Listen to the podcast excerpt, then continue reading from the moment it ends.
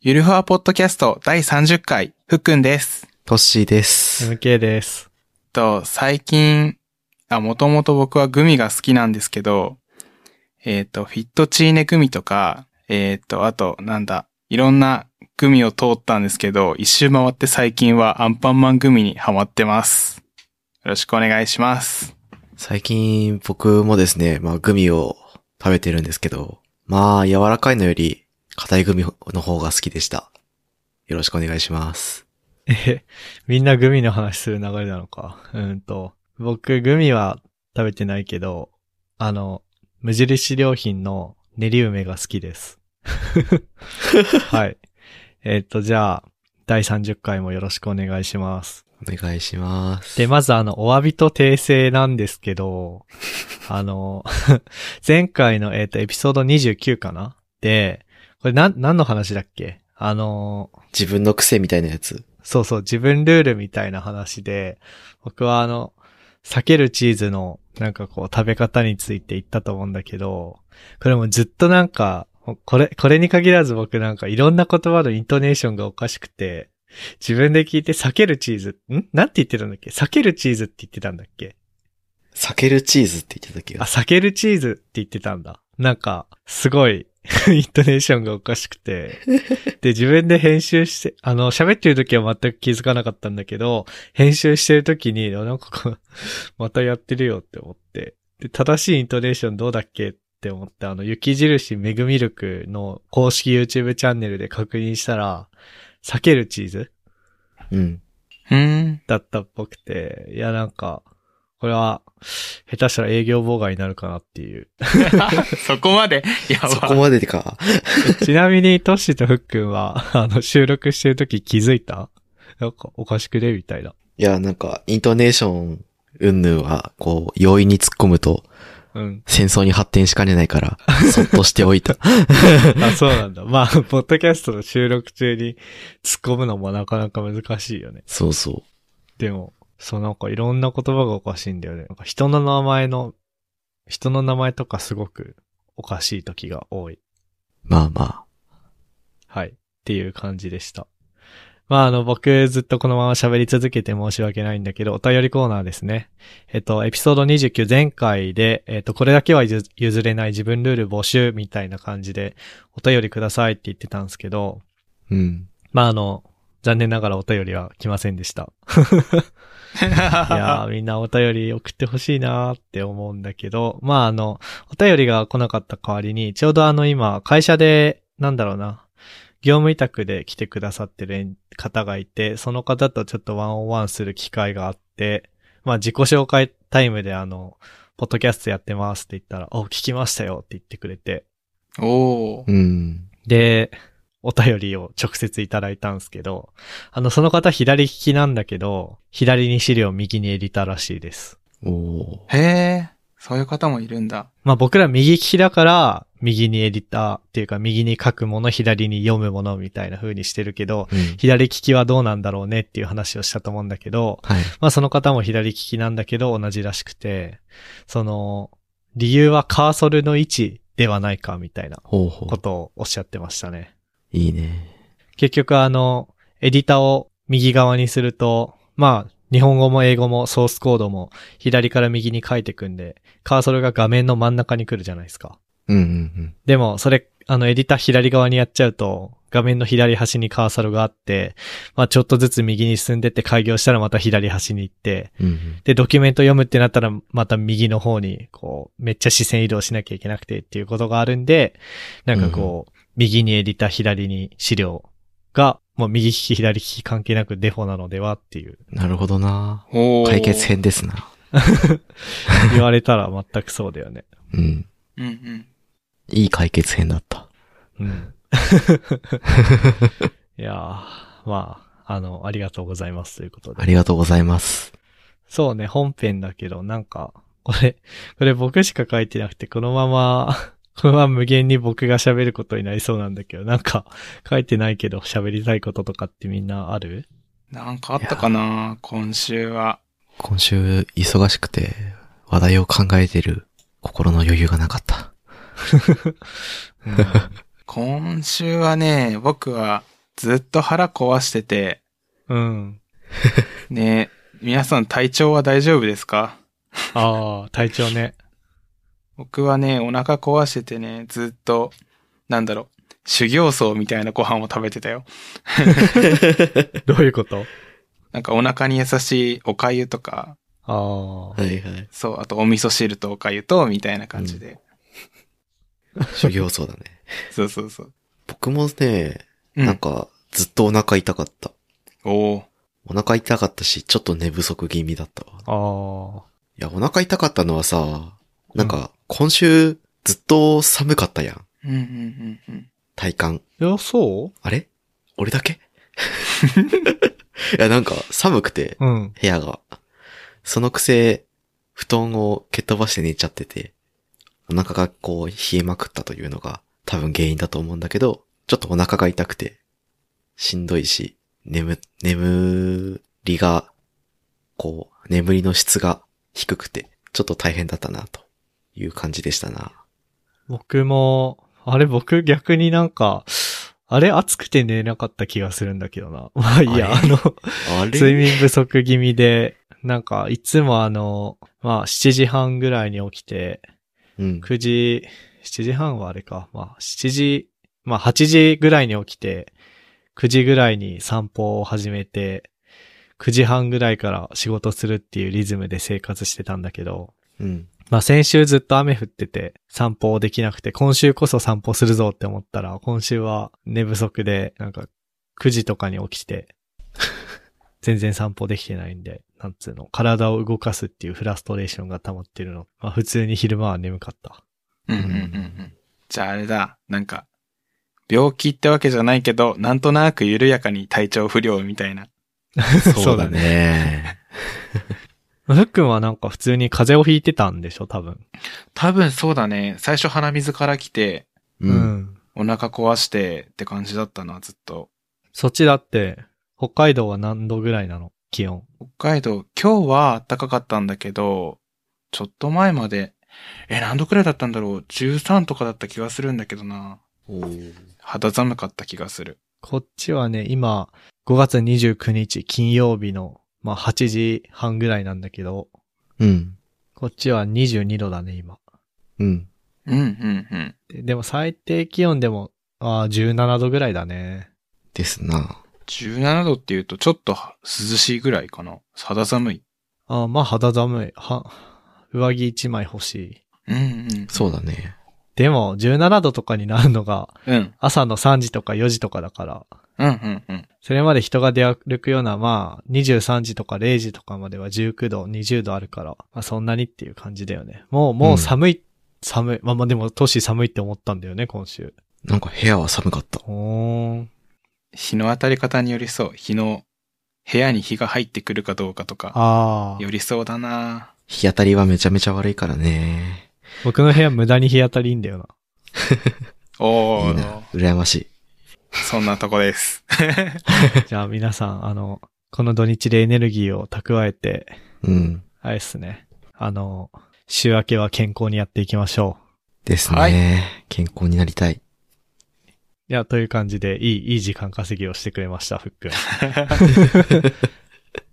まあ、あの、たまに、たまにはこう僕が話題を持ってきたいなって思ってたら、ちょうどいい話題が、話題がっていうか、ちょうどいい思うところがある案件があったんで、こう、じゃあ、今日は久々に僕から話題を、問題提起をさせてもらいます。お、やったぜ。あの、なんかあの、まあ、あの、一応緊急事態宣言は全都道府県で解除されたんだっけなうん。うん、解除されて、まあ、あの、完全にこう復活ってわけではないけども、まあ、徐々に徐々にこう、まあ、新型コロナウイルス感染症と日本は、こう、収束に向けて、うん。まあ前向きな話が、こう、できつつあるのかなっていうような状況になってきている中で、あの、8割おじさんいたじゃないですか。はいはいはいはい。うん。あの、 なんだっけ、人との接触を8割、8割減らすみたいな。ううんん。うん。西浦さんだっけえ西浦さんだっけ。そうそうそうそう名前うんうんうん北海道大学だっけの西浦さん、西西浦教授っていううんうん。まあ、方がいてずっとそう呼びかけていたんだけど、まあまあ、なんかあの、ツイッターとかを見てると、まあなんか40万人知るとか、死ぬとか、うん。こう、そういう風に言ってたけど、まあ結局、そんな脅すような数字言った割に全然大丈夫だったじゃねえかって。自粛いらねえじゃねえか、みたいな意見が、まあちらほらツイッターでうん。見る。るし、まあツイッターで見るってことは多分世の中とかテレビとかうん。的にも少しあるのかなっていう気はしていて。うん。まあその、この政策とか政府が取った、まあいろいろについて、こう成功したとかしなかったとか、うん。良かった良くなかったとかそういう議論はあるんだけど、そこに関してこう、まあ特に政治的な話をするつもりはないんだけど、うん。なんかこう、そういう話がありましたと。でも実際、まあ欧米諸国に対して死亡率っていうのは結構低低いっていう見方もあると。ううんん。で、なんだろうな。まあまあ、まあそういう話がありますと。で、もう一つあの、こうニューヨーク知事としカリフォルニア知事の話で、うん。あのニューヨーク州のクオモ知事っていう人は、なんか、ニューヨーク州すごいコロナ関係で大変なことになっちゃったんだけど、うんまあ、毎日毎日記者会見開いてリーダーシップ発揮してて、すごい評価うなぎ登りらしいんですよね。う。うんーん。でも西海岸の方の、えっと、まあ、カリフォルニアとかの知事は、なんか問題大きくなる前に手を打ったんでそこまでひどくなってないと。うん。でも世間の評、世間っていうか、まあアメリカの評価的にはニューヨーク知事すごいヒーローだってなってるらしいっていう。なんかそういういろんな現状があって、うん。これなんかどっかで見た構図だなっていうふうにこう思ってしまって、うんうんうん。で、そんなことを思いながら、たまたま暇な時に過去の、まあ、リビルド FM っていうポッドキャストを聞いてたら、うんまあこれエピソード236なんだけど、ヒゲポンさんって人が、なんかあるツイートをしてて、まあ、いいプロジェクトマネジメントは地味だし評価されづらい。あらかじめ起きそうな失敗を先回りして避けたり、うまく立ち回って遅れを阻止したりする。でも実は失敗や遅延してリカバリした方がドラマティックで評価されやすいっていうツイートををしてて、うん。あ、、これだなって思って。ああ、なるほどね。。で、だから要するに、こう、 なんつうの。まあ、あの、8割おじさんは多分じゃあうまくやったと思うんですよ。その、うん。なんつうの。8割おじさんっていうか、8割おじさんの意見を受けて、まあみんなで自粛自粛して、うまくいったから、こう、こう、あんまり、まあもちろん死者はたくさん出ちゃったんだけど、そんな40万人とかすごいレベルじゃなく収まったと。うん。うん。なんだけど、こう、まあ、非難されたりするし、うんなんかもっと、もっとわかりやすい例で言えば、なんか、事前に手を打ったカリフォルニアの知事よりも、こう、やばい状態になってから走り回ってるニューヨーク知事の方が評価されるみたいな、こう、ことになっていて、これなんか僕らも、すごい、なんか、僕ら仕事してる中でもそういうことを感じることってないっていう問題提起といあうーか、はいはいはいはい。確かに確かに。うん。なんか、まあ、あの、遅延や失敗まみれでなんとかやって、みんなでこう、うおーすごいよくやったーってなった人がいたり、逆に自分は遅延や失敗などなくやったのに、うんなんか。そんな評価されずに、そういう遅延や失敗まみれの人の方が評価されてヒーローみたいになっててもやもやするみたいな。うん。いや、ある、あるね。まあ、僕はどっちかってとね、うんあの、遅延や失敗まみれなんで、日常から。ほうほうほう。それで、お MK よく頑張ったねって言われて、まあ嬉しいんだけど、うんいやでも他のエンジニアの人たちは、こう、いい感じに粛々とやってるなっていうふうに思うんだけど、うん。なんか、なんだろうな。まあこれでどういう話に結びつけていきたいかは、わかんないんだけど、 そそういうことってあるよなと思って。あるっちゃあるね。確なんかか仕事してる中でもみんなあった身の回りであったのでは、あった話で言えば、セキュリティとかインフラとかの人たちが、うん。その、あるチームでは、あの、すごいいろいろ、あの、エラーが出たりとか、サービス止まっちゃったりとかして、で、リカバリーして、あの、なんとか直しましたよ、みたいな話で、うん。なんかいい話として盛り上がってるんだけど、あの、もう一方のチームでは全然そういった話題は出てないんだけど、で、どうなってんのかなってね、いよく聞いてみたら、めっちゃ頑張って、事前にうん。調査して調査して、これの設定なら大丈夫だろうみたいなセキュリティの設定めっちゃガチガチに頑張って組んでたりとか、あとインフラの人がね、なんかすごい、あの、高可用性というか、絶対落ちないように組んでたりとかしてに。て、うんあ、そうだったんだって、あの、聞いてみて初めて知るみたいなのはあったな。うんああ、そうそうそうそう。そういう話をしたかった。ナイス、ふっくん。あ、ざっす。まあ、なので、えっと、こういうことは、まあ、絶対あるんで、こう、どうしようかな。まあ、あの、まあ、自分が評価する側とか、うん。まあ、評価する側じゃなくても、こう、チームの一員としてなんかやっていくときには、うんそういうふうな、これバイアスって言い方で合ってんのかなバイアスがかかってしまうっていうことを、まあ、意識してした方がいいなっていうふうに、こう今回のこの話を見て改めて思った。うん。うん。確かに確かに。なんだろうな。うん。まあもちろん、あの、危機から、トラブルからリカバリしたっていうことは、もちろん褒めたたえるべきだし、それで評価を上げてもいいんだけど、そもそもトラブルなくスムーズにいった、誰も、誰も気にしないぐらいスムーズにいったっていうことを、うんうん。まあ気にできるように、気にかけられるようになりたいな、みたいな、そんな話かな。うん。いい話。いい話。うん。やっぱりね、その、いいプロジェクトマネジメントは地味だし、評価されづらいは、本当にその通りだよね。うね、んうんうんうん。あの、このツイートのリプライ欄に、うん。リプライツリーについてていいなって思ったのがもう一つあって、うん。えっ、と、このリプライツリーってどうやって見るんだあった。本当にすごいセキュリティエンジニアは存在がわからないという話ですねっていうリプライもあって、うんうん。おうんーまさにまさにっていうふうに思いながら見てたね。まあこれ2019年のツイートなんで、うん。 1年半ぐらい前のツイートなんであれだけど、いやーなんか、これは脈々と言われていきそうだなそうね。 うん。なんだっけな、なんか、地震が起きた時もさ、なんだっけな、すごい記憶があやふやだけど、なんか、地震があって、インフラ止まって復旧しましたみたいな話があった時も、その、落ち、これで落ちてないサービスって実はすごくねみたいな話がタイムラインに流れてきたような思い出がある。だからなんか、たびたびこういう話話題に上がってて、いいね。話題に上がらないよりも上 がる。あ、そうだね。確かにね。そうね。うん。ああ、確かに。まあ、エンジニアリングとか IT のシステム開発って意味だと、こう、そういうバイアスがあるってみんなわかってるから、ちゃんとスポットライトが当たりやすいのかもね。うんうんうん。うん。うんうん。そうね。確かに。まあ、じゃあ、そうね。まあ、IT 以外の日常の政治のこととか判断するときも、そこは気をつけたいなって思うね。うん。特に一応僕らもあの投票するっていう形で政治には参加してるから、うんですな。ああ、あの人めっちゃ毎日記者会見やってて頑張ってたから投票しようみたいな、こう。いや、もちろんそれでもいいとは思うんだけど、うん。なんか、の、脳死でそうやるのは予想みたいな。うん。ああ、確かに。ああ、刺さるわ、それは。うん。結構表面的に見てたかもしれない。投票の時、直前に調べてたかもしれない。 これまで。まあ、ちょっと、どういう風に話を持っていこうか、途中でわかんなくなったけど、うん、いい感じにまとめてくれてありがとう。まとまったぜ。よかったぜよ。かったよかった。なんか、やっぱりあれだよね。ふっくん上手だよね。こういう、なんつうの、問題提起をして、はいはいはい。みんなの共感を得てから、こう、揉んでいく。そうだね。ファシリテーション、ファシリテーションでいいのかなこれは。かなマジか。すごい上手な気がする。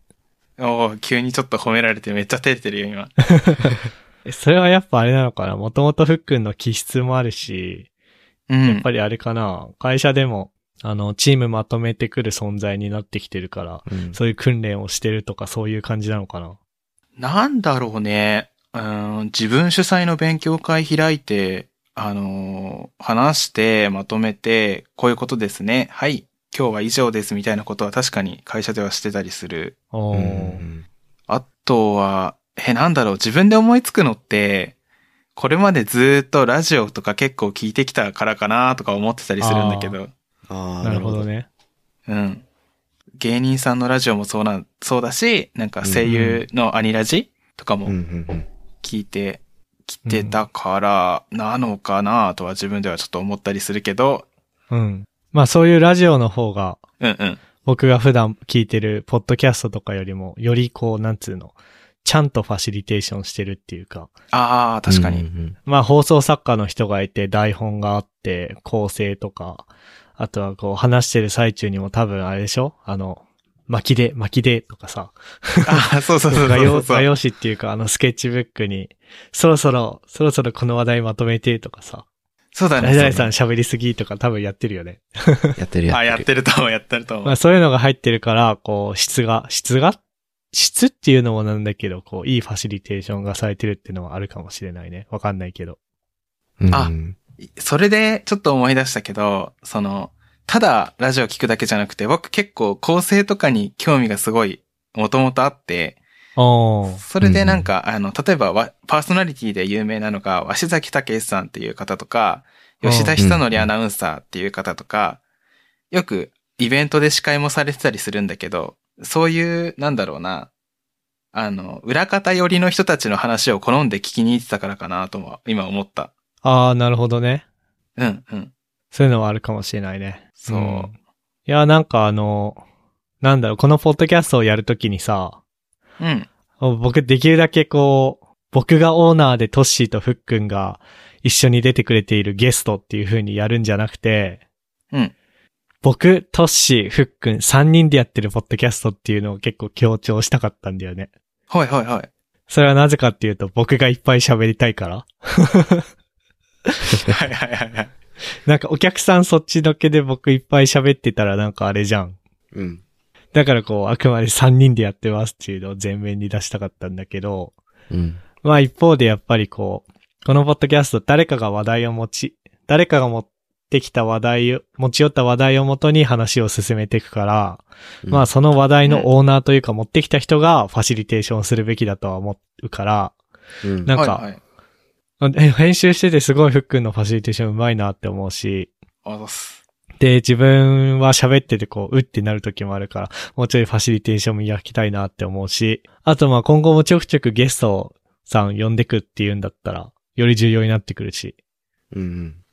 なんかうまいことやりてえなってこう、また改めて思うね。学びたいっなす。るほど。そうか、ラジオを聞けばいいのか。かなぁ。いやー思いつくのはそれぐらいかもしれない。うん。あと、あれ、なんか、えーっと、人と話すときに空白が怖いから、めっちゃ喋っちゃうとか、そういう癖はあるよ。あうー、んうん空白埋めに行っちゃう。なんか、すごい、挙動、挙動りながらも。なるほど。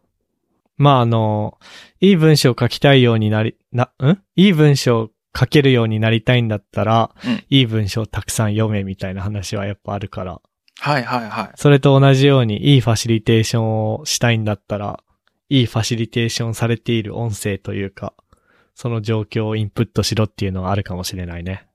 ですね。ラジオか。あれ、集団でやってるラジオの方がいいとかある ?1 対1とかでもいいのかなああ、一対一でも全然大丈夫だと思 う。じゃあ、あれ聞くかな福山雅治と、総口さんのやつ。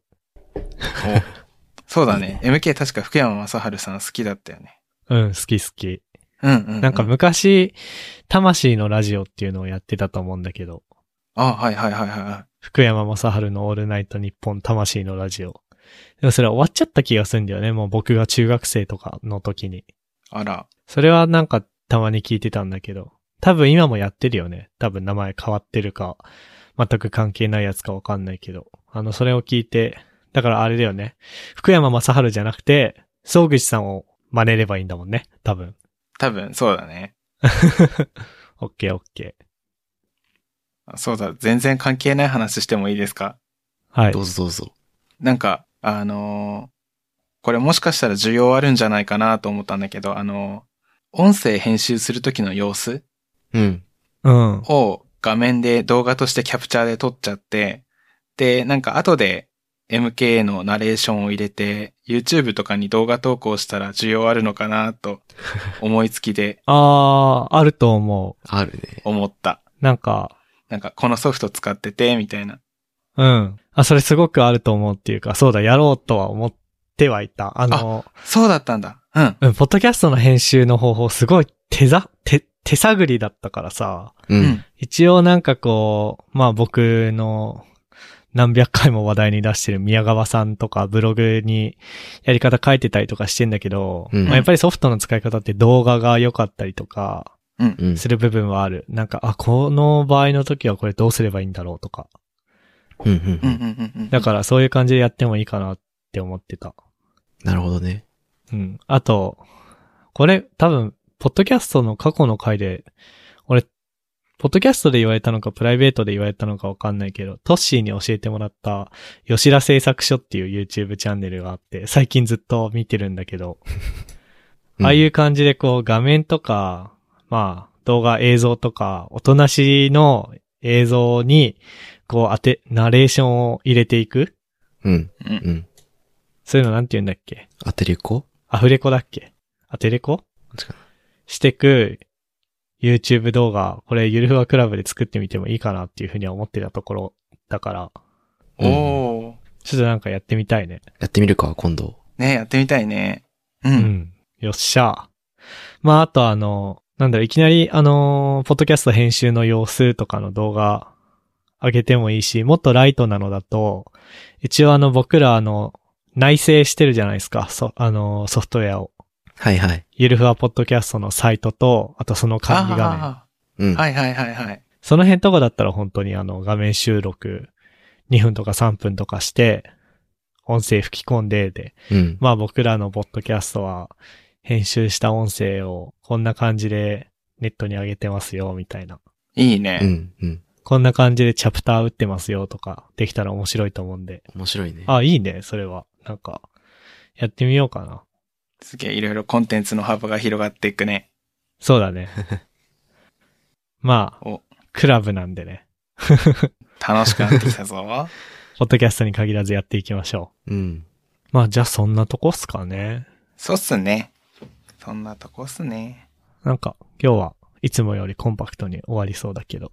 まあ、疲れたし。本当 だ。うんえーここまで聞いていただいた皆さんありがとうございました。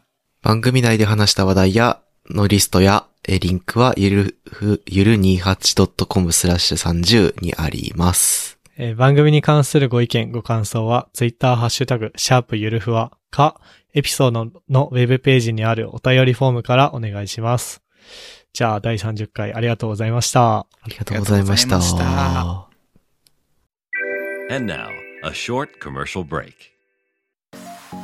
現在エンジニアの採用にお困りではないですか候補者とのマッチ率を高めたい辞退率を下げたいという課題がある場合ポッドキャストの活用がおすすめです音声だからこそ伝えられる深い情報で候補者の興味関心を高めることができます株式会社ピトパでは企業の採用広報に役立つポッドキャスト作りをサポートしています気になる方はカタカナでピトパと検索し X またはホームページのお問い合わせよりご連絡ください。